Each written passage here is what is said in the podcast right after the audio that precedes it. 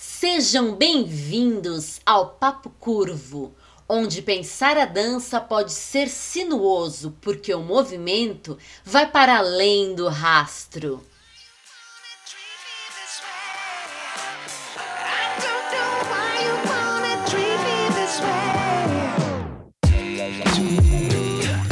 Papo Curvo, o papo mais fora da linha para os amantes de boas conversas dançantes. Olá, meu povo e minha pova desse universo dançante. Sejam muito bem-vindos a mais um episódio do Papo Curvo, o nosso podcast de dança, onde toda semana eu, Henry Chuang, e ela, Talita Leme Chuang, também conhecida como Talita LC, discutimos e pensamos um ou mais temas de dança. E a gente faz isso com um pouquinho só de combinado. É. E a gente Mas- vai improvisando e vai fazendo isso ao vivo. É, mais levantando assim uma hipótese, né? Uma possibilidade. Exato. Sem pensar muito, você não estraga. O legal é o fluxo da improvisação, do pensamento ao vivo. Exato. E ao vivo assim, pra quem tá aí no vídeo, estamos transmitindo a live toda quarta-feira, né, às 11 horas. E pra quem quiser e puder, pode escutar o áudio na semana seguinte, na terça-feira, beleza? E aí, Iri, tudo bom? Ó, agora tô enxergando o pessoal aqui. A gente colocou a câmera um pouco mais perto pra gente poder ver quem tá entrando. Então sejam bem-vindas e bem-vindos, meus e minhas dançantes. É isso aí, vamos lá então. Pra quem tava acompanhando semana passada, né, quem assistiu Ou a live ouviu ou ontem, ouviu que ontem, liberou né, o áudio, o né? áudio, A gente tava contando um pouquinho da minha história, né, com a dança, principalmente com o breaking. A gente até intitulou, né? Uma história de breaking. Isso aí. Então, só para recapitular rapidamente. Calma aí. Opa, desculpa. O que, que aconteceu? Você tá bem? eu tô bem, eu tô bem. Você tá bem? Eu tô bem também, gente. Nem rolou um cumprimento, um oi, você está bem? Como é que você tá se sentindo hoje? Ah, mas aqui é que a gente vai na raça, né? O importante é que quem tá assistindo, quem tá ouvindo esteja bem e a Eu gente vai se espero que todos vocês e todas vocês estejam bem. Nós estamos bem também. E ele foi super correndo assim ao pódio, sendo que ele é praticamente o assunto de hoje, né? A gente vai continuar a história de breaking dele. Pois é. do Henry. Mas antes de mais nada, eu quero dizer que hoje é um dia muito especial. O dia da gravação tá sendo num dia muito especial pra gente. Porque hoje, quarta-feira, dia 16 de setembro de 2020, Henry e eu completamos quatro anos de casados Uau. no civil, né? O nosso casamento religioso foi dia 18, então será na sexta-feira. Aceitamos, parabéns. Mas o nosso casamento civil, né? O nosso casamento legal.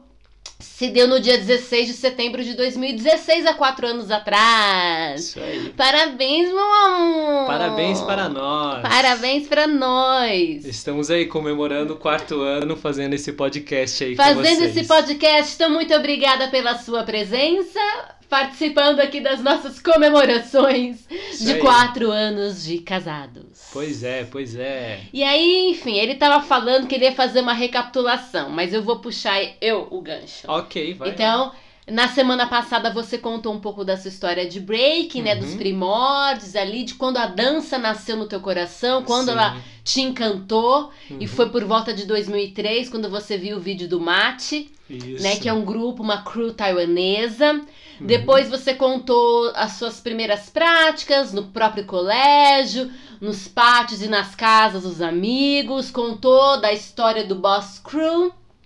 Contou o momento em que você você vai estudar, você quer fazer música, não rola música, vai para administração, abandona a administração, vai para marketing, termina marketing, mas no meio desse, né, dessa jornada de estudar comunicação e marketing na. Qual era o nome da sua escola? Da sua faculdade?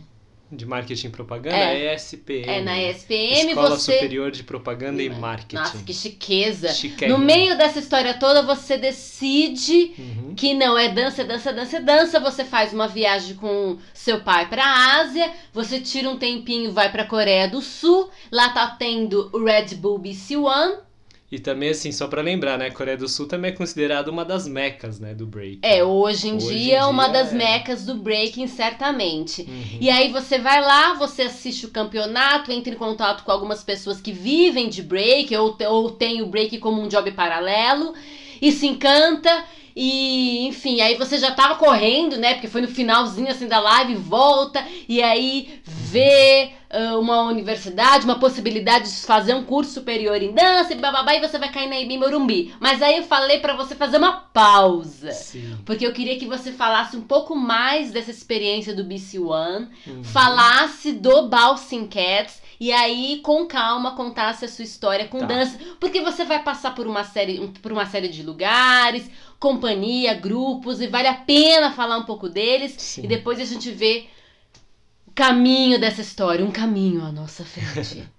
Ok. Ah, aproveitando, na verdade, esse momento que a gente está recapitulando um pouquinho, depois a gente até conversou e eu deixei passar alguns detalhes, né? Porque é uma história longa, né? é uma história assim. longa, uma história de vida. E- exato, e, e bastante variada. Então eu queria só apontar algumas coisas lá de trás, né? Desse processo. Então uma das coisas que eu acho que é, é- que vale a pena ressaltar é a questão de que com o Boss Crew a gente sempre teve uma vertente, um, é, uma afinidade muito grande com as questões de show, né? De apresentação, de fazer um- um- um- uma dança mais num lugar de troca, assim, no palco e não tanto de batalha. A gente participou de campeonatos, né, de batalhas, a gente fez né, rodinhas diversas com pessoas de, enfim, de outros grupos e convidados e etc e tal, mas a gente sempre gostou muito desse lugar. E eu particularmente sempre gostei muito mais desse lugar, né, de performance do que de competição. Porque o breaking, ele, ele acontece para mim, o meu encanto, ele não começou nesse contexto também de batalha, Competitivo. competitivo, né? Que nem você lembrou aí no match, eu assisti um espetáculo. Foi um show, foi uma apresentação que eles fizeram. E aquilo me encantou. E a minha relação com a dança sempre foi muito de. é, no, no início sempre foi um lugar de espairecer, né? De tirar um tempo para mim, para me movimentar e com, com esse, esse momento meu de me movimentar e espairecer, né? Eu resolvia várias questões, porque você sabe que na cultura asiática a gente tem uma série de travas, a gente não tem assim uma liberdade de conversar e, e expor as coisas da maneira que é. Normalmente a gente acaba sendo um pouco mais reservado, né, com as questões Principalmente quando você está bem próximo da cultura em termos de geração, né? Os seus Sim, pais sim, são sim. taiwaneses, sim, né? sim. Então você exato. é a primeira geração é, brasileira de, taiwa- de, né, de descendentes de taiwanês. Sim. Você é filho de pessoas que nasceram, viveram e tiveram toda a sua cultura é, calcada, fundamentada em contexto asiático, Sim. em território asiático, tradicional. Né? Então tem essas questões a serem consideradas. Sim. Então a dança ela sempre teve uma presença muito grande né, na minha vida a partir do momento que eu comecei, claro, né? É, muitas vezes eu, eu me refugiava nela. Então ela resolvia uma série de questões para mim, né? Enfim, emocionais e espirituais, assim. E quando eu, quando eu vou é, lá pro BC One assistir, né? E, enfim, fruir aquela coisa Uhum. toda, eu já tinha, na verdade, essa clareza. Não é que eu descobri lá, na conversa com as pessoas que trabalhavam com isso, mas eu sempre tive essa clareza, eu sempre tive um sonho de trabalhar com dança. Mas fazendo parte de uma família asiática, como toda boa família asiática, arte não dá dinheiro, amigo. Então vai trabalhar com outra coisa, entendeu? Foi a mesma Sim. história com a música e é a mesma história com a dança, né? Até hoje meus pais ainda têm um pouco de dificuldade para lidar com, com essa questão, um né? pouco relutantes no coração deles. Sim, né? é, é, pro meu pai, até hoje ele vai falar. Se você perguntar para ele, ele vai falar: não, dança é hobby. Arruma um trabalho, dança. aí Arruma o, um job. o resto do tempo você faz a dança. Para ele é assim, né? Ponto pacífico. Mas tudo bem, tudo bem. E vamos em frente. E, e aí, no, nesse contexto ali do, do BC One, né? Eu, eu tinha comentado que tinha esse lugar montado com é, obras artísticas relacionadas à dança, normalmente Uma ao espécie breaking de exposição, uma né? espécie de exposição naquele espaço ao redor da arena, né? E, e num dos espaços tinha uma televisão e ficavam passando documentários. E um dos documentários que eu vi ali, eu eu, eu tinha assistido um trecho num dia, outro dia eu voltei e fiquei esperando para assistir o documentário inteiro, né? Que foi o Bouncing Cats. Depois eu achei na internet e tal, e tem disponível, se eu não me engano, no YouTube. Só que eu acho que é sem legenda. É tipo. Pra quem tem inglês aí dá pra, dá pra assistir, mas. Enfim. E aquilo me tocou muito forte, né? Porque o Bouncing Cats, é, esse documentário, ele conta a história de um projeto de breaking que fica lá na Uganda Uganda, África. Uganda, África. E é um projeto que auxilia as pessoas, né, que, que passaram por traumas de guerra, que têm questões e é, pessoas em situações difíceis por conta de toda aquela guerra civil que teve e enfim. E é muito bonito, né? É muito bonito ver como a arte ela faz a diferença na vida das pessoas, porque embora eu estivesse em outro contexto, no Brasil, com, né, com a minha família, etc., eu vi muito como a arte é, foi benéfica na vida daquelas pessoas ali. Como a arte ajudou aquelas pessoas a ressignificarem o contexto, a repensarem uma série de, de, de questões de, de modos de fazer, uhum. né? E como isso para mim sempre foi verdade.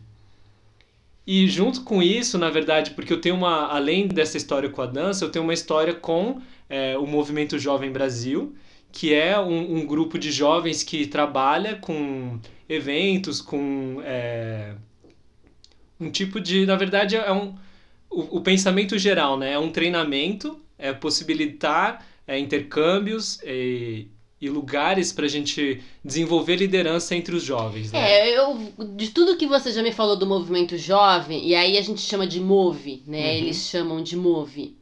É, me parece quase que uma espécie de coaching. Sim, Mas assim, sim. antigo até. Antes sim, até da palavra coaching ficar famosa, né? Antes, e a palavra coaching é famosa de quase 10 anos pra cá, né? Ele é uhum. mais antigo até mais o antigo, Move. Mais antigo. Né? E mas tem essa questão de treinar através de, de, de exercícios coletivos, brincadeiras, jogos, dinâmicas, conversas, que vocês chamam de reuniões é, esse jovem para assumir lugares de liderança em favor da sociedade, certo? Sim, em sim. favor do bem-estar de um próprio e do coletivo. Exato. Né? Mais ou menos esse é o sim, do movimento jovem. É uma espécie de coach, assim, para os dias atuais, né? Como eu falei, mais de 10 anos para cá. Exato. E aí pensando que é puxado para os jovens, né? E é voltado para jovens, exato. Desenvolvimento de jovens líderes.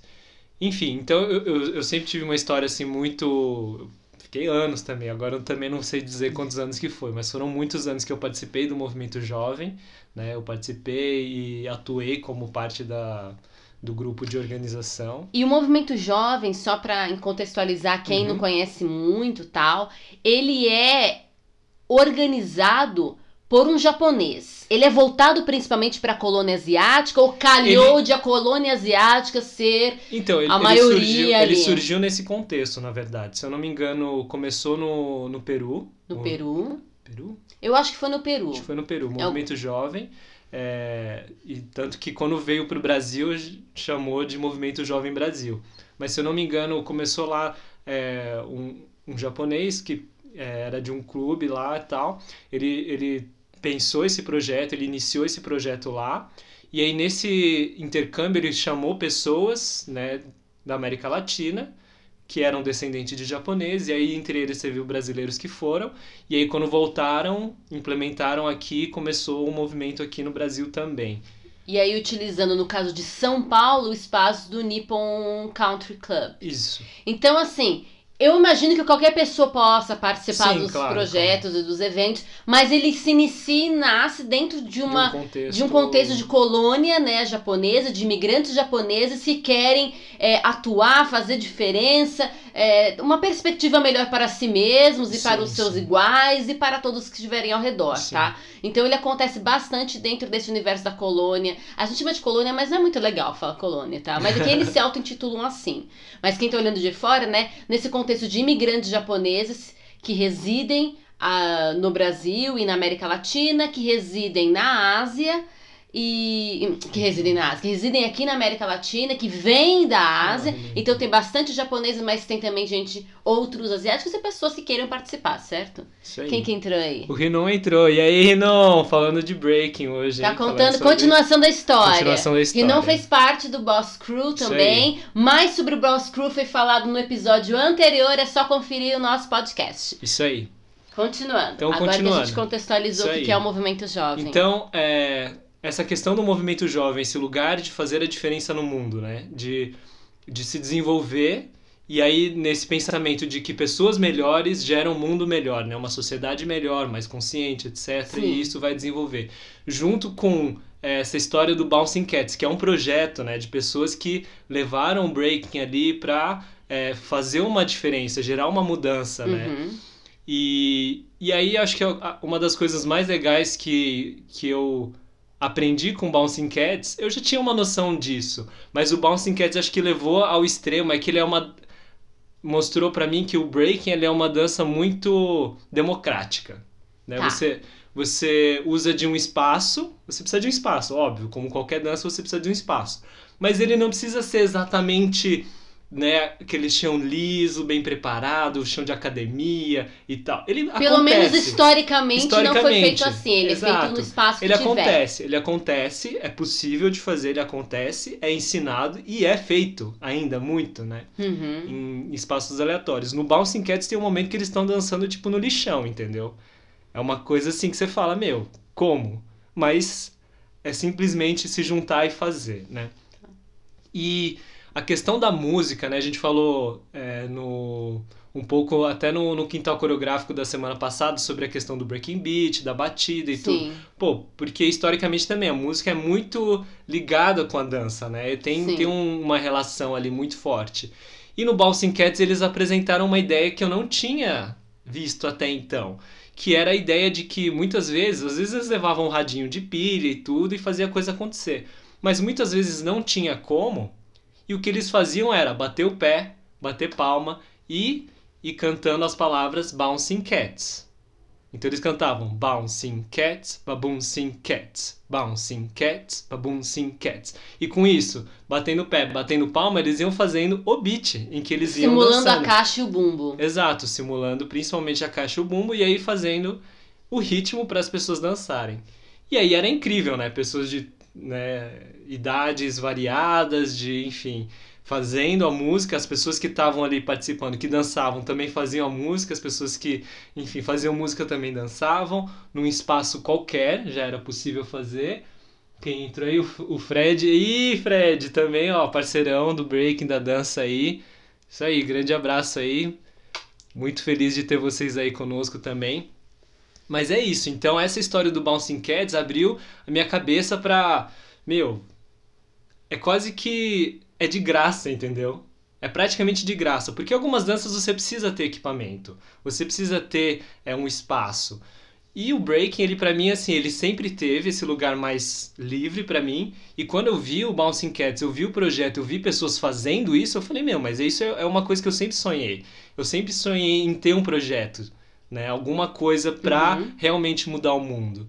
E ali tava já um projeto pronto acontecendo, entendeu? Num, num, num contexto muito extremo, né? Você pensa, não, né? A gente precisa de um lugar, assim, favorável, de pessoas Uhum. com muita grana, bancando. Não, era o pessoal fazendo, assim, né? Sim. Então, aquilo mexeu muito comigo. E além de que você estava vendo pessoas em contexto bem complicado, você vem de uma história, de um treinamento de liderança, de pensamento, que nós precisamos ser pessoas melhores, Uhum. né? Para gerar mundos melhores, contextos mais interessantes. E aí você vem com essa bagagem, e aí você assiste nesse desejo, nesse pulsar de quero dança, quero dança, quero dança, e aí você assiste um documentário em que a dança se une ao pensamento de promover contextos melhores, gerar, ser uma pessoa melhor para gerar um mundo melhor e você vê isso tomando forma Exato. dentro desse documentário do Bouncing Cats. Exato. E aí, com isso tudo, né? E eu lá pensando, eu preciso trabalhar com dança, eu preciso trabalhar com dança. Eu vi o projeto, falei, eu quero montar. Isso eu é quero... 2013. 2013. Eu falei, eu quero montar o meu projeto, eu quero fazer uma coisa assim, eu preciso fazer, eu preciso fazer, é pra já, É entendeu? pra já, minha gente! Mas ao mesmo tempo, como bom asiático e assim, autocrítico, e tipo, você nunca é bom o suficiente, você nunca. Aí eu falei, ok, eu preciso de um pouco mais de preparo, porque minha história com a dança sempre foi num contexto informal, né? De, de ensino, de aprendizado. Então eu falei, ok, eu preciso de mais conhecimento a respeito disso. Eu sempre fui muito curioso de pesquisar é, artigos e, enfim. Segundo ele, coisas. ele assistia trocentos vídeos de breaking, Assistia sabia o nome de todos os b-boys e das Quem tava, crews quem e de tudo mais, aí, qual quem música foi YouTube, usada. tava, tava manjando tudo. Incrível. Mas Mas tem que ser, a gente tem, que, ser, pesquisar, tem, tem, que, tem tem que que saber. mergulhar na coisa. Enfim, e aí veio esse momento, né? Que aí depois do, do BC One eu volto pro Brasil e eu falo, não, ok, eu preciso estudar. Eu preciso estudar para poder fazer um projeto decente e também não, não só porque, ah, eu sonhei e tá lindo e tá maravilhoso. Não, eu queria fazer direito a coisa, eu quero, né, ensinar e fazer as coisas direito. Então eu volto, começo a pesquisar, tal, tal, tal, e aí eu caio na IMB, né? Eu, Tan, entro, tan, eu entro em contato com, com, com a coordenadora do curso. Que Valéria época- Canobrave, na Cano- época. Isso. Ela me respondeu e eu perguntei, eu fiquei todo assim, meio receoso, né? Falei, porque eu vi a grade curricular, falei, e aí, eu preciso saber balé, eu preciso saber contemporâneo para poder fazer esse curso, né? Porque eu não sou, né? Eu, não, eu nunca tinha feito aula disso, né? E a Valéria foi super assim, coração. Ela me respondeu, falou, meu, já teve alunos que, que não dançavam, né? Não, não praticavam essas danças, entraram, fizeram o curso tranquilamente, saíram exímios bailarinos, né? Nessas No técnicas aspecto também No de, aspecto de do- pesquisa. de né? pesquisa, do Que é pensamento lugar que é, né? Da Porque- universidade. Exato, porque ali o balé ele, tá para servir um pensamento, não é para É. você sair como um bailarino Não é clássico. pra você estudar a técnica em si, é pra a partir de uma é, um exemplo de como você pode estudar uma técnica, você aplicar com esse ferramental ou outro estudos nas suas, nas suas próprias danças, né? Exato. Então tá lá mais como um exemplo. Olha como eu estou fazendo com o balé, olha como eu estou desenvolvendo esses pensamentos. Você pode desenvolver isso também com as Sim. suas danças. É, e exatamente isso foi muito importante para mim, porque o balé, por causa desse é, dessa história toda que ela tem, né? Ele tem toda uma estrutura já de pensamento. Exato, é uma, é uma breaking- dança antiga. E o breaking, por ser uma dança muito nova, ela não tinha. Então, ao longo desse processo da faculdade, foi muito nova, legal. né? E é nova É. e não é nova ao mesmo tempo, Entre porque aspas, é muito sim, histórica, muita né? história. Mas nova no aspecto de, de estar sendo pensada, né? Como Sim. uma, uma técnica. Sim, né? coisa- aquela roupagem ali que Sim, aparece, sim. né? Aquela estética. Então, ao longo da, de- desse momento todo da minha história com, com, com, a, AM com a AMB, foi muito assim de é, fazer a aula e logo em seguida fazer uma releitura e ver como é que isso pode ser aplicado e testando isso no breaking, né? O Entendi. tempo todo fazendo paralelo. Isso significa que você habitava os estúdios da Embi. Eu habitei os estúdios da AMB, eu habitei os espaços que onde eu dava aula, eu, eu já dava aula em algumas academias de dança. E aí eu habitava no tempo que eles me davam também para pesquisar. E sim, eu fiz experimentos com os meus alunos. Se você foi o meu aluno alguma vez na vida, em algum momento, sim, você foi Cobaia. cobaia. Pode ter certeza. E eu aprendi muito nesse processo, né? Com certeza. Mas é, eu acho que foi muito interessante. E, e foi- foram momentos de virada, assim, foi um momento de virada atrás do outro, assim, né? Quando eu decidi, e, eu, e aí eu tive que sentar com meu pai e falar, eu vou trabalhar com dança. Eu tive que ter esse Tan, papo com tan, ele, né? tan. Tive que sentar e falar, ó, eu sei que, né, pra você é hobby e tudo, mas eu vou trabalhar com dança, tá? É isso que eu vou fazer da vida. Tal. E aí foi muito interessante. Então, falando desse período, né, de AMB, o que aconteceu? Bom, primeira coisa que aconteceu, eu conheci a Thalita.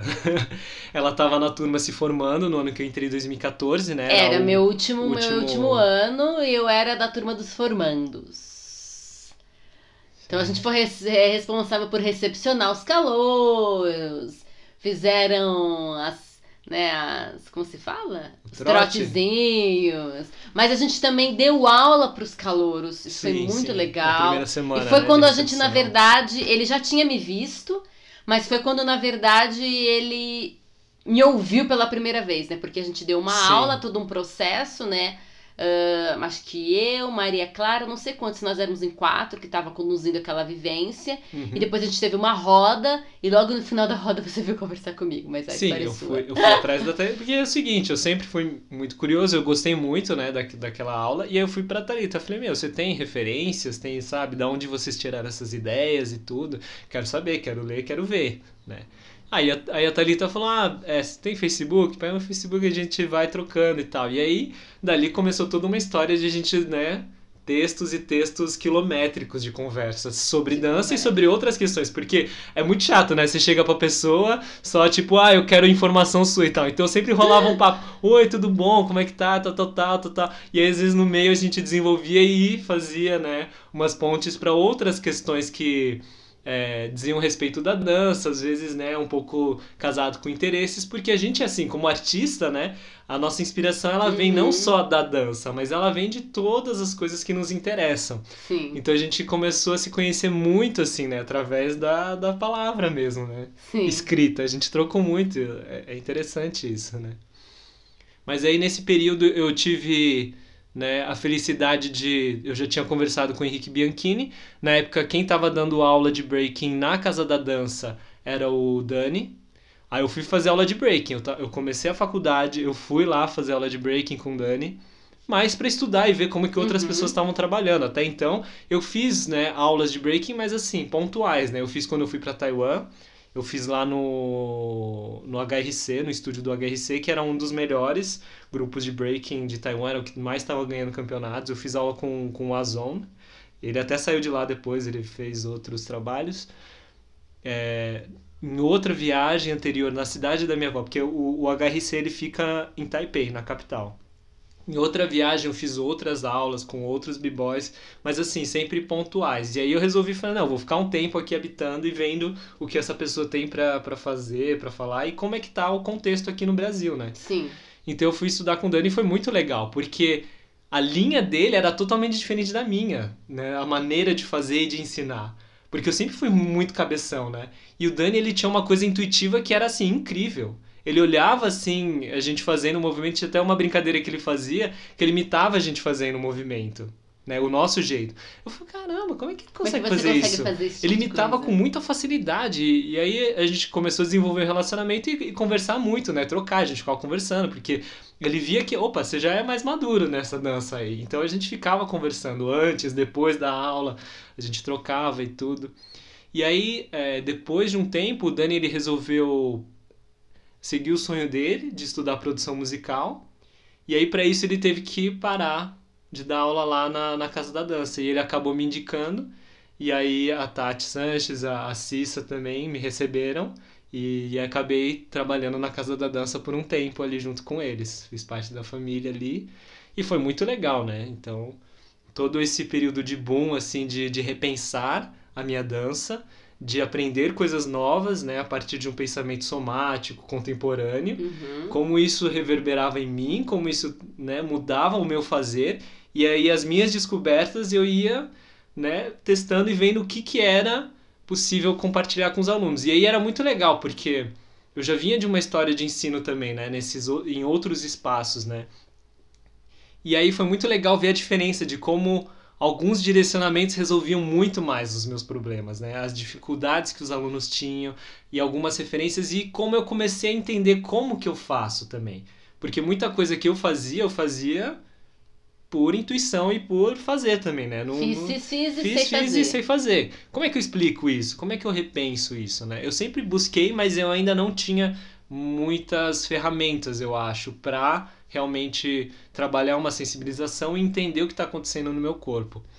E aí, na Imbi Morumbi, eu tive, eu acho que uma das maiores é, portas que me abriu foi o, o contato e ver que assim o mundo da dança é maior do que eu pensava apesar de a gente falar que é um ovo, porque, né, todo mundo se conhece, a gente vai nos eventos, a gente vê todo mundo, a gente se conhece, conhece isso. Ele é maior do que a gente pensa, mas ele ainda é pequeno. Ele é ainda é grande é e pequeno ao mesmo tempo, né? Uma coisa muito louca. Mas aí foi muito legal, porque aí, por exemplo, eu entrei em contato com o Dance Ability, com o Body Mind Movement, aí eu fui fazer, né, dois módulos do Body Mind Movement, depois, enfim, não consegui continuar a formação, mas tinha sido uma proposta que, uhum. que me foi apresentada que eu gostei muito. Aí eu fui começar a formação, mas eu tive que parar por, por outras demandas.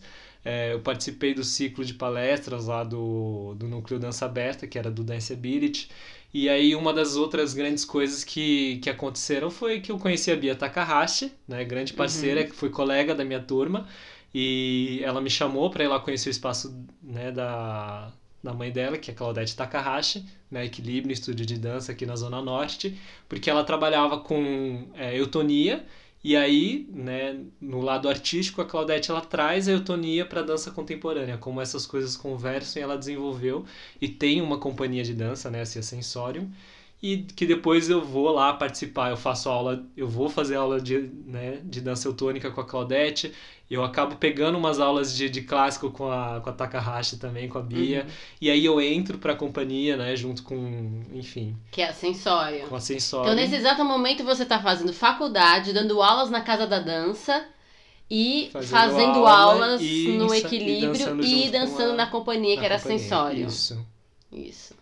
Várias coisas. E tudo isso 2014. É, 2014, 2015, ele 2014, já, já caminhando 2015. pra frente, né? E aí foi várias coisas, né? Porque tudo que, que a gente aprende que é bom, acho que a gente até já falou disso, né? Tudo que é bom a gente quer pegar pra gente. Então a gente acaba desenvolvendo e trazendo e novos olhares, porque muitas vezes é, a gente faz recortes, né? Estudos, né? Cada técnica, cada estudo que a gente faz, ele é um recorte, né? Para abarcar alguma uhum. coisa.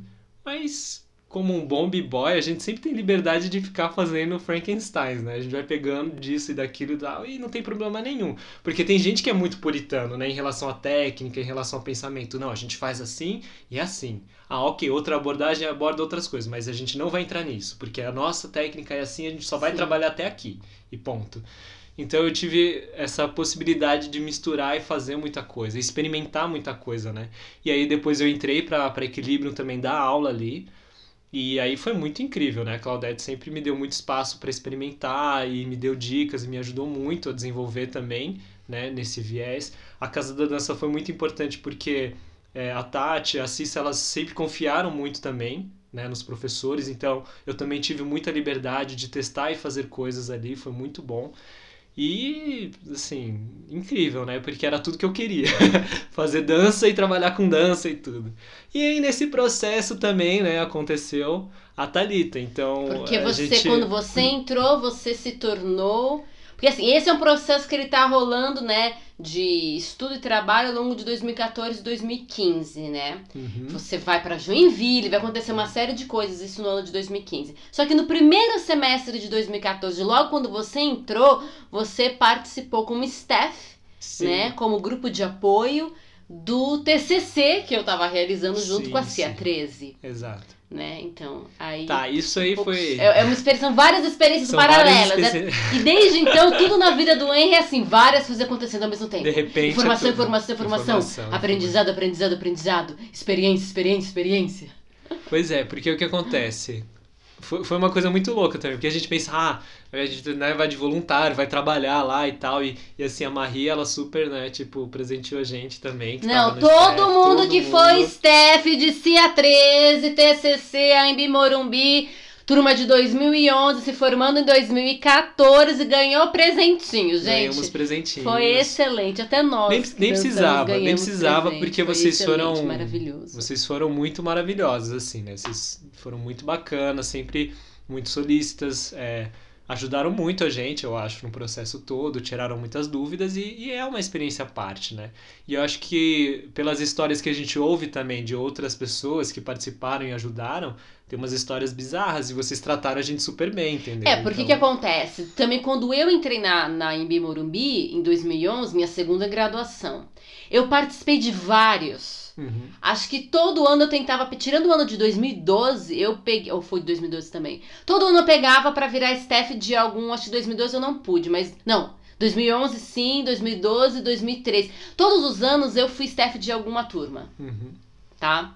todos os anos. E assim, várias experiências e algumas principalmente das turmas que eram ainda da versão antiga do curso, que era uhum. uma versão de quatro anos e não três anos e meio, Sim. essa galera tinha umas coisas bizarras que aconteciam, sabe? Às vezes davam chiliques, a gente super entende, né? Por causa do nervoso, ansiedade. Sim, mas sim. davam chiliques desnecessários. No meu primeiro ano, eu taquei uma bronca na turma do TCC, imagina. A pessoa acabou de entrar, calor, atacando bronca na turma sênior, ali se formando, mas fiz, dei bronca. Falei, para, gente, calma, a gente tá testando isso.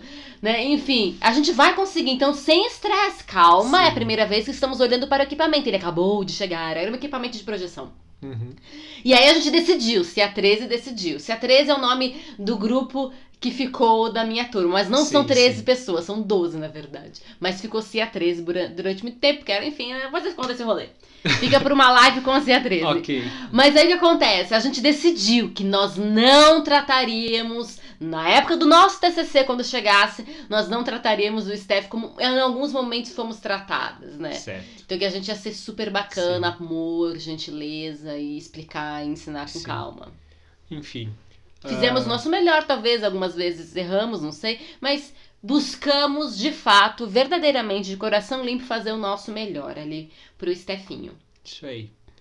Mas enfim, nesse período que eu tava na EMB também, foi um período bastante interessante porque foi um momento de, de troca, né, dos professores também. Tava rolando uma rotatividade ali, né? Alguns estavam entrando, outros estavam saindo, tá?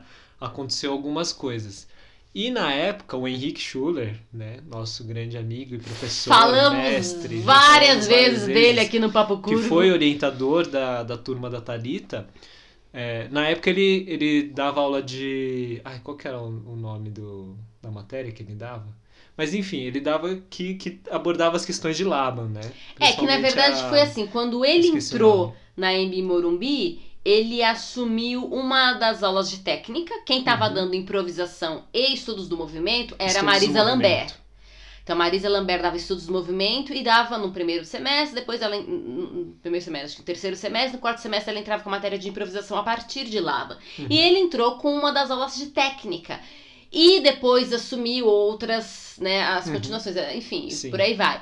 Só que como, como ele tem formação em Laban Bartenieff, além da formação na Angioviana, que dá pra ele um leque de possibilidades de trabalho com abordagens somáticas N, então Clausviana, Angioviana, Eutonia, é, Alexander, Rolf, enfim, ele tem um, um leque vasto de, né, de, de conhecimento dentro da área das abordagens somáticas e uma especialização profunda em Laban e em Bartenieff, ele trazia isso pra dentro da aula dele, sempre. E, e ele era o nosso orientador, então praticamente a gente tinha vivências constantes com ele de corpo e de pesquisa e de estudo, de refinamento, e tinha as aulas também com o Robson, porque o trabalho do Robson agregava o nosso TCC. Ele estava dando estudos do movimento para vocês, ele assumiu, ele chegou a ser Não, professor? então, é isso que eu quero falar, é que só que você tá contando a sua história agora. Ai, desculpa, gente. É, isso que acontece quando junta dois tagarelas. Exato. Mas é o seguinte, então ele dava essa aula, ele deu essa matéria até acho que uma turma antes da nossa. Mas eu acho que, não sei... estudos do movimento. Exato. Ah, sim. Eu Ah, o que eu queria eu falar é que a Marisa Lambert, ela, ela acaba saindo da faculdade, né? Ela troca esses professores e ele assume as matérias da Marisa Sim. Lambert. Estudos do movimento, E que era aí- lab e improvisação. E aí eu não sei se é porque ele assumiu a orientação do, da turma de vocês e tal, tinha entrado outra professora. Se eu não me engano, foi a Sheila que entrou no. no né, pra, pra dar essa matéria pra minha turma. Então, eu não tinha tido ainda a experiência de ter aula com ele. Depois do TCC e. Não sei se ele fica um ou dois semestres depois, ele sai da Ele EMB, também né? saiu da Ele EMB. também saiu da EMB. Então, como aluno, né, de, de turma, assim, eu não, eu não tive aula com ele, assim, dentro da sala de aula, né, nesse lugar. Mas, porque eu participei da, da montagem, eu vivi ali participando junto com elas, porque eu fiquei no som e tudo, eu participei de todos os ensaios que tiveram, porque nem todos os staffs eram requeridos, né, em todos os ensaios. É, você Mas trabalhava com música. Como eu trabalhava com música e tinha algumas questões ali, eu fiquei o tempo todo ali. E eu, né, como eu- uma das minhas formações, né, técnicas, eu estudei, né, no IAV de, de técnico de áudio, então falei, não, beleza, eu manjo, eu fico aqui, eu vou ver e tal, e fui fazendo. E aí o que acontece? Vez ou outra, durante a preparação corporal delas, antes de entrar no ensaio, o Henrique me convidou para participar, né? Do, ah, vem fazer você também, participa também. Aí eu super Vou fazer aula do Vou Henrique. fazer a aula do Henrique, né? Porque eu já tinha visto ele né, em processo com vocês e tudo. Eu falei, cara, esse, esse professor é bacana também. Falou, pô, legal, vou ter aula com ele, né? Pena que depois ele acabou saindo, mas eu tive essa chance que eu acho que nenhuma outra pessoa da minha turma teve. Não, não teve. Se eu não me engano, ninguém da minha turma teve aula com o Henrique, assim, nenhuma aula. Eu tive, né, do, dois ou três momentos que eu fui lá e fiz, né? E até depois o Robson, quando ele foi dar a preparação, o aquecimento pra vocês em dia de espetáculo, eu cheguei a fazer também a aula dele, Uhum. né, pra, pra entrar em ação. E que foi O que é muito divertido. legal, você pensar que todo mundo que também tá lhe dando suporte técnico, é, se essas pessoas também puderem entrar ah, dentro da, da- do, da- do mesmo trabalho de corpo. Você entra Você na cria mesma uma- vibe, né? Exato, cria uma única atmosfera. Então, ah, mas eu vou estar lá como técnico de som, ou técnico de iluminação, ou vou atuar em outro lugar, mas você tá dentro de um mesmo espírito, meio que já cria uma única atmosfera aqui naquele lugar, Sim, né? sim. Isso é uma coisa bem bacana. Bem legal. Mas enfim, foi esse parênteses que eu queria fazer em relação. Porque a gente pensa, ah, eu vou trabalhar, tal, tal, tal. Mas são experiências incríveis, entendeu? Você não, você não vive essas coisas em outro lugar. Uhum. E tá nesse processo, apesar de, de estar dando um suporte, você vê todo o bastidor e essas preparações. Eu não sabia que existia isso. Porque a gente, né, do breaking, tudo que a gente fazia, era faz, cada um faz seu aquecimento, seu alongamento, passa uma vez ou outra, a coreografia e vão pro palco, entendeu? Uhum. Era isso que a gente fazia. Opa, mas fazer uma aula toda, né? Todo um, um, um trabalho como se você estivesse fazendo uma aula prática para daí aquecer o seu corpo, estar disponível para daí fazer o seu trabalho, pô, é incrível, né? Então, coisas que mexeram bastante assim com a minha cabeça, de ver e de fazer, né? E aí foi muito legal, e enfim. E aí várias histórias com o Henrique depois, né? De a gente ter trocado bastante já nesse processo do TCC de vocês, de, de ter acontecido algumas conversas, e aí depois, né? Pós, como a gente foi aproximando esse relacionamento eu com a Thalita. Você e... chegou a trabalhar com o Henrique, inclusive como performer, né? Subindo no, Sim. indo no palco, tocando pro Henrique dançar, fez muitas outras aulas do Henrique, Sim, muitos outros momentos de posteriormente, prática, de posteriormente, trocas, né? de troca, então, Enfim. maravilhoso. Então esse lugar da IMB foi assim. Abriu, não vou falar nem porta, né? Um portão mesmo, assim, para um, todo um outro mundo, né? Foi. Que eu não conhecia. Eu, eu conhecia muito bem aquilo que era do breaking é, internacional, mormente, porque é, é muito difícil. Eu vou falar uma coisa que, assim, é, eu já ouvi várias vezes, tá? Tá. Pessoalmente eu ouvi uma vez, mas eu já ouvi várias vezes esse tipo de papo e é difícil, sabe? Porque às vezes pensa, ah, mas por que, que não, não participa dos eventos? Por que, que não, não, não aparece, não faz as coisas? Porque o preconceito, gente, anda pros dois lados, tá? As pessoas, a gente fala muito do preconceito em relação às pessoas de, de pele mais escura, aos negros, por causa de toda a história da escravidão e tudo, mas a minha vida inteira eu fui taxado de japa. Sendo que não é japa, Sendo que é não é japa, taiwanês. é taiwanês. Mas tudo bem, até aí, ok. Como dizia meu avô, melhor ser japa do que chinês. Meu avô tinha um ranço de, da chinesada, porque é diferente, por causa da China continental e Taiwan, né? A ilhazinha. E essa briga que tem, gente, é uma briga briga. histórica. Enfim. Se você não sabe, investiga um pouco a história. Pois é, apesar da, de Taiwan ter uma briga com o Japão também, porque o Japão já dominou Taiwan, enfim. Mas meu avô ele preferia. Taiwan foi atravessado, Foi né, por atravessado. povos, gente. Foi tipo a ilha que foi colonizada Português, por tudo quanto é gente. é, chinês, escrúpulos. japonês, isso aí. Tudo. tudo.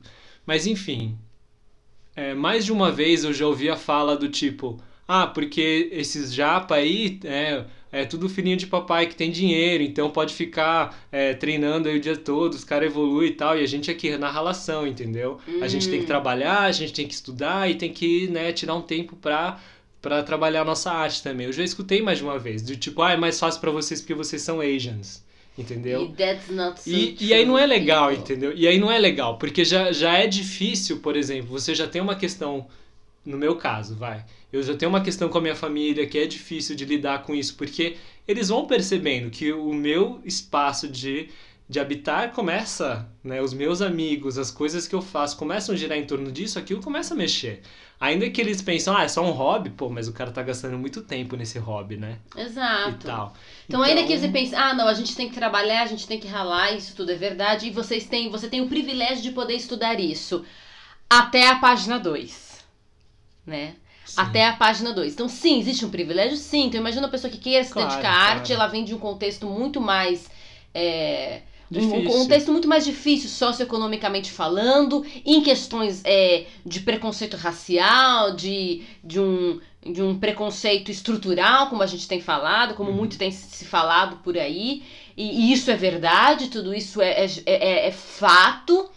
É, e tem a questão dos privilégios, e as, mas a gente tem que pensar que uma coisa é o privilégio branco e outra coisa são os privilégios dos asiáticos, mas mesmo dentro desse contexto, tem é até a página 2. Ah, você tem dinheiro, você vai poder fazer o que você quiser até a página 2. Então a gente, a gente vê muitos asiáticos, nossa, tendo carreiras incríveis, é super engenheiro, super médico, super uma coisa, é esse privilégio, não é branco, tá? Porque ele é asiático, ele não é branco. Pelo menos não europeu, tá? Uhum. Não uma branquitude que vem da, Europe... da Europa. É, ele tem um privilégio. Ele tem um privilégio. Pergunta para ele se ele tá fazendo o que ele quer. Sim. Aí... Porque, gente, porque o privilégio não é só você poder ter acesso a tais lugares, mas é fazer o que você quer. Esse é o, o, o ultimate privilege, né? O mais alto privilégio. Sim, sim. Então, de repente, você que vem de uma situação socioeconômica mais, ou de uma situação histórica, racial, é, muito mais subalternizada e, e difícil, olha para um asiático e fala: Ah, eu queria ser médico, olha que a relação que eu tô passando, eu tenho que trabalhar, babá. Mas assim, talvez se você chegar para esse asiático, quer trocar comigo? Ele fala: Troco. É pra já.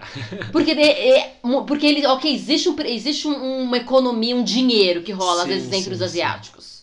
Né? Não todos, mas existe um dinheiro. Mas é feito o que se deseja? Não, não é feito o que se deseja. Você tem que é, responder mesmo... a, uma, a uma família, uma tradição, e isso é complexo, e mesmo, gente. E mesmo, isso é muito complexo. Mesmo, é na verdade, não. pensando não é nem isso, né, que eu queria dizer. Era muito mais a questão de que, assim, por exemplo, meu pai, ele ralou a vida inteira, entendeu?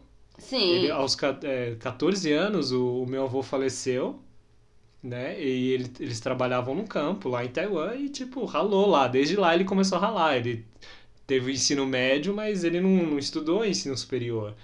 Né? E desde, desde criança começou a trabalhar. Ele até... trabalhava no campo. Sim, sim. E aí ele é imigrante que vem trabalhar com comércio, entendeu? Né? Se enfiou no Paraguai. E a vida de comerciante naquelas coisas assim. Exato. Então, né? também. E, e por isso que, nesse aspecto que eu até falei aquela hora mais cedo, ah, é arte, né? Em geral, e normalmente falando de música e dança, não, isso aí não dá dinheiro, não faz isso, entendeu? Porque na cabeça dele é muito claro, porque ralou a vida inteira. Exato. E sabe o, o perrengue de ganhar dinheiro, entendeu? A dificuldade. Exato. E eu sempre valorizei muito isso. Mas a criação que eu recebi deles, o que é muito louco isso, a criação que eu recebi deles é faz o que você quer, o que você gosta, porque eu ralei a minha vida inteira. Então vai atrás de algo que você queira fazer. E aí quando eu escolhi fazer a dança, ele, mas por que você quer isso? Não dá dinheiro, vai ser muito ralado. Eu falei, eu sei que vai ser.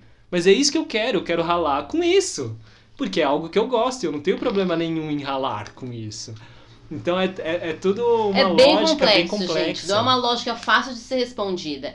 Talvez, Exato. em termos de Brasil, né? Talvez seja mais simples, com muitas aspas, entender a relação é, do privilégio branco histórico uhum. e a relação é, de todo esse preconceito em relação a negros, né? Uhum. Ou afrodescendentes, sim, pessoas sim. Que, que têm no sangue, é, enfim, descendentes de, de povos que vêm da África, de vários países, de várias tribos e etnias.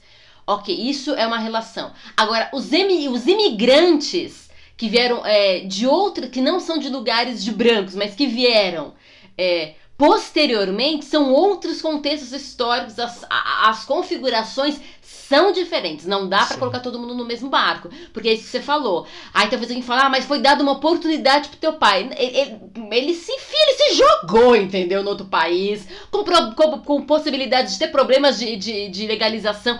É, a, é, é, é, a, é o refugiado de hoje. Uhum. O, o seu pai tá mais próximo da situação dos refugiados atuais, das diásporas atuais, dos imigrantes atuais, do que daqueles que foram colonizados uhum. lá atrás na sim, história do sim, Brasil, sim. Tá? Então, a gente tem que saber também a questão de momentos históricos. Quando é que essa pessoa vem para cá e sim. qual que é. Né? Ela não veio junto na época que os negros foram trazidos para esse país. Sim. Então a gente tem que entender essas diferenças também para não jogar todo mundo no mesmo barco. Sim, sim. Né? Isso é bem, é bem importante. Enfim. É... Que loucura. É uma loucura isso, né? É difícil. É porque esse pensa, é denso, né? É, porque é denso, porque a, a, gente tem que lidar com isso, entendeu? É, é, muito engraçado, né? Porque às vezes a gente pensa, não, mas aí a pessoa é, tá bem de vida, viajou o mundo e tal. Mas assim, ralado, entendeu? Ralado, porque você tem que lidar com isso na sua casa, entendeu? Exato. Você tem que lidar com esse tipo de discurso. Um discurso que te desmotiva o tempo todo. Não, e não é por mal, é isso que é o mais louco. Se ainda fosse, né? Ai, meu pai não gosta de mim, ele não quer que eu faça o que eu. Não, é o contrário. Ele me ama, ele quer que eu faça o que eu quero, mas ele não quer que eu sofra fazendo dança. Olha que louco. Que é o que você quer. Que é o que eu quero. Então é, é muito difícil, é, demanda muita energia e muita gana e, e, e acreditar no que você está fazendo. Acreditar que é certo, entendeu? Que você está fazendo porque é certo, porque é o que você quer, você tem que ter muita clareza e muita gana para ficar entendeu? Lidando com outros familiares que estão enriquecendo, que estão seguindo outros caminhos, que estão com outros fazeres. E tá tudo bem, não é tipo, ah, eu não gosto deles porque eles fazem isso, ai, esses burgueses. Não, não tenho nenhuma treta dessas com eles. Mas assim, deixa eu ir no meu ritmo, me respeita no meu fazer, que vai dar tudo certo, entendeu? Mas é bem complexo. É e, nesse, e nesse momento na sua história, né? Fez em Bimorumbi, passou por esse processo com a gente no TCC, dando aulas em escolas de dança, é, participando de uma companhia, participando do Freedom também, né? Sim, aí eu. E Porque aí o Freedom foi daquele resgate junto que eu, que eu fui fazer o intensivão na Casa da Dança e o Minoro foi fazer também. A gente se reencontrou e aí voltou a- é, o papo e aí um você dia conheceu o convidou. Minoru de onde? Conhecia de- dessas danças na colônia aí, dessas apresentações e tudo. E Entendi. aí a gente retomou O o, Freedom papo. já existia há muitos anos. O Freedom já existia, já existia o Montape. E o Dight, né, que foi um amigo, grande amigo que, que eu conheci no Move, ele também dançava no Freedom. Ele já participou de outros grupos também, mas eu, eu fui conhecer ele já, ele estando no, no Freedom e, No Freedom. enfim. E aí rolou todo, toda essa, essa junção aí. E aí, esse- esse momento na sua vida, que foi basicamente o que, há uns seis anos atrás, então tem uma conjunção de coisas. Agora você está vivendo a dança intensamente, Sim. com todas essas questões familiares, contextuais que a gente colocou aqui, deu uma pincelada muito por cima, Sim, é, sim. né? É, E tá vivendo esse boom. E em paralelo, em determinado momento, você vai começar a viver essa relação, que aí é uma outra história. aí é uma outra gente. história. Mas, Que é uma assim, história de dança também, mas Sim. é uma. Mas em, em termos de dança, eu acho que tinha, tinha uma coisa muito interessante, né? Desde o primeiro semestre que a gente trocou bastante durante o TCC de vocês, a gente manteve contato, assim, trocando textos quilométricos, né? De reflexões e pensando e, e outras coisas, mas, né? O, os ex-alunos sempre eram convidados para, para assistirem os processos, né? De, Sim, as de comunicações de comunicações, de, pesquisa no que aconteceu no final de cada semestre. Isso. E como eu sempre conversei muito com a Thalita, eu sabia que ela tinha muita coisa para contribuir na fala dela, no pensamento dela. Então eu sempre ficava na expectativa de ver a Thalita falando. Então todas as rodas que tinham depois da, da, da comunicação eu ficava olhando pra Thalita, do tipo, você não vai falar, você não vai falar, e o seu feedback? Cadê o seu feedback? Eu quero saber o que você achou. Né? E a gente começou a desenvolver esse relacionamento engraçado. Quando tinha workshops, às vezes a Thalita ia e eu ficava também. E aí, você não Eu vai já falar? tava Você vai falar formada, gente, mas eu coisa e ia. tal? E aí, enfim, a gente foi desenvolvendo um relacionamento assim à parte. Até que num determinado momento, quando eu tô fazendo os estágios, né, na, as monitorias, né, na, na IMB, aí a Thalita, junto com, com a companhia Cordas Humanas, tá ensaiando ali, né? Isso, segundo semestre de 2015, a Cordas Humanas Companhia de Dança entra como artista residente no espaço da Embi Morumbi. A gente ganha a possibilidade de ser residente lá, de poder continuar os nossos estudos, as nossas pesquisas naquele espaço. Sim. E você tá entrando no momento que dá licenciatura, que agora tem Sim. que fazer estágio, agora tem que fazer Exato. outras coisas. E aí eu, né, na brincadeira a gente falou, ah, por que, que você não vem e tal, né? Você me convidou, É, por que, que você não vê- faz, estágio aí com a gente. Eu super eu joguei falei- na brincadeira. Aí eu gente, falei com o Robson, o Robson sério. falou que ok, porque era um horário que eu tava ali já. Né? Era Ele um horário que eu super levou a ali. sério, minha gente. Quando eu descubro.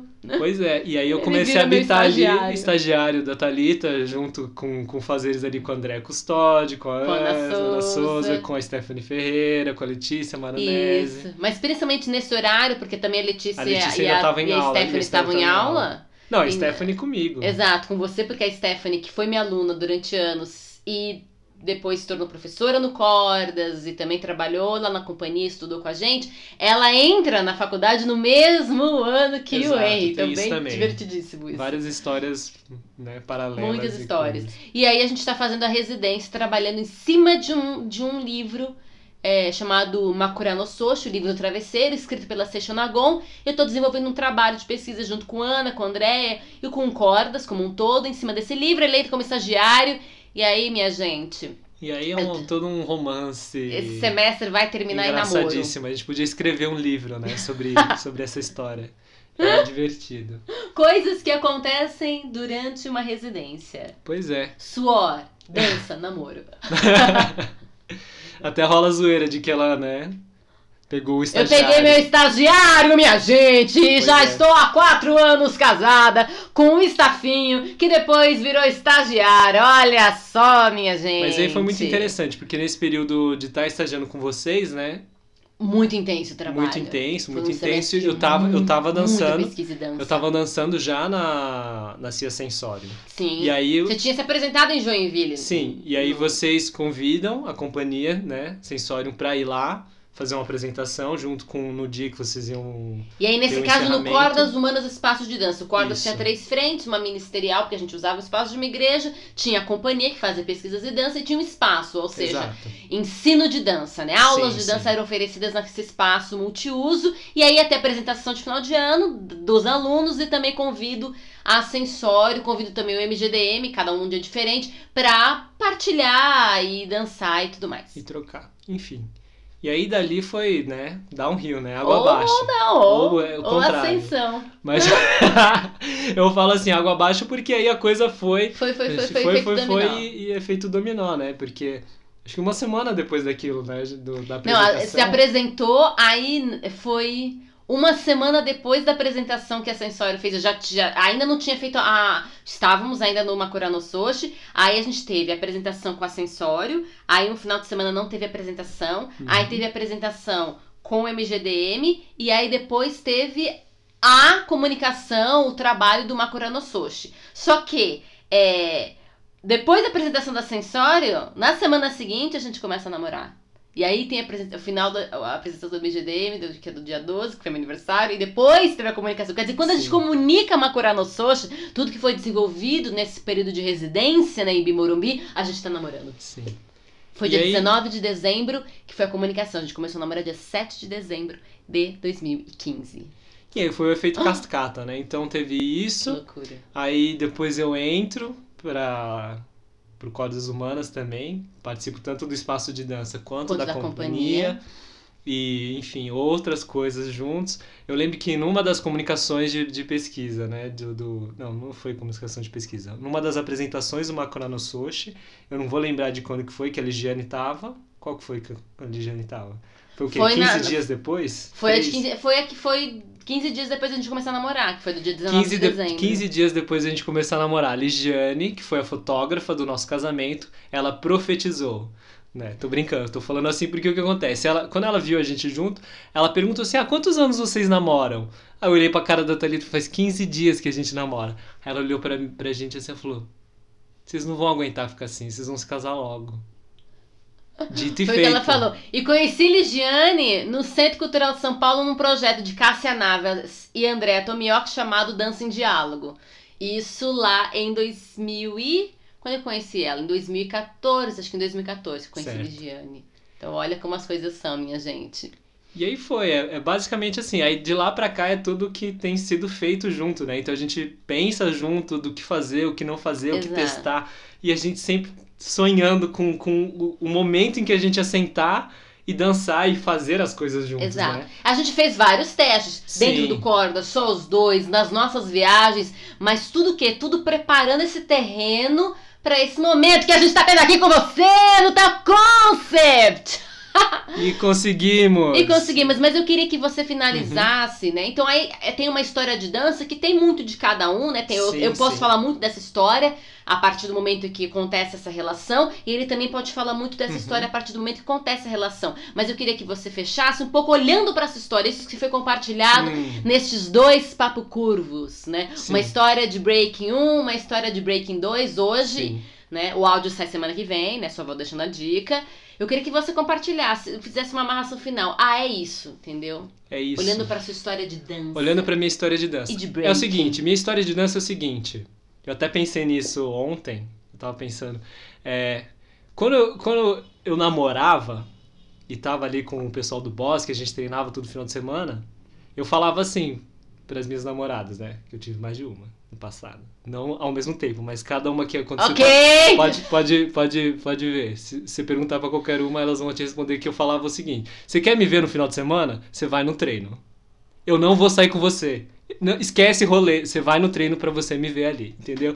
Então eu, Mudou. a dança sempre foi o meu grande amor da minha vida. Depois que eu descobri ela, foi meu grande amor. Quando eu conheci a Thalita, com toda a história e tudo, aí eu falei, ok, dança, você ficou em segundo lugar. Agora o meu grande amor é a Thalita.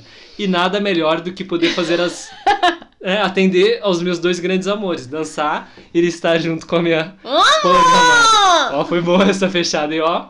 Gente, hoje eu não vou dormir no sofá.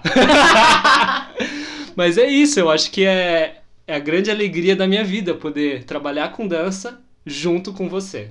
Ah. É isso.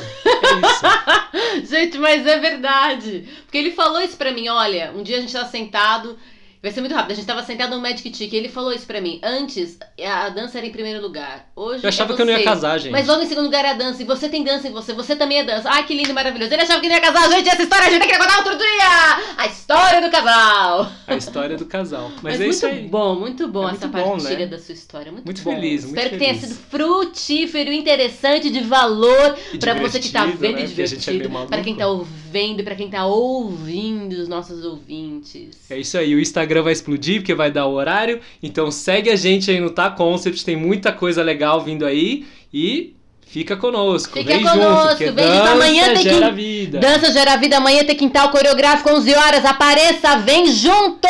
Vai implodir o Instagram. Grande Valeu, beijo, minha gente, obrigada! Foi o Papo Curvo, seu podcast fora da linha e certamente para além do rastro.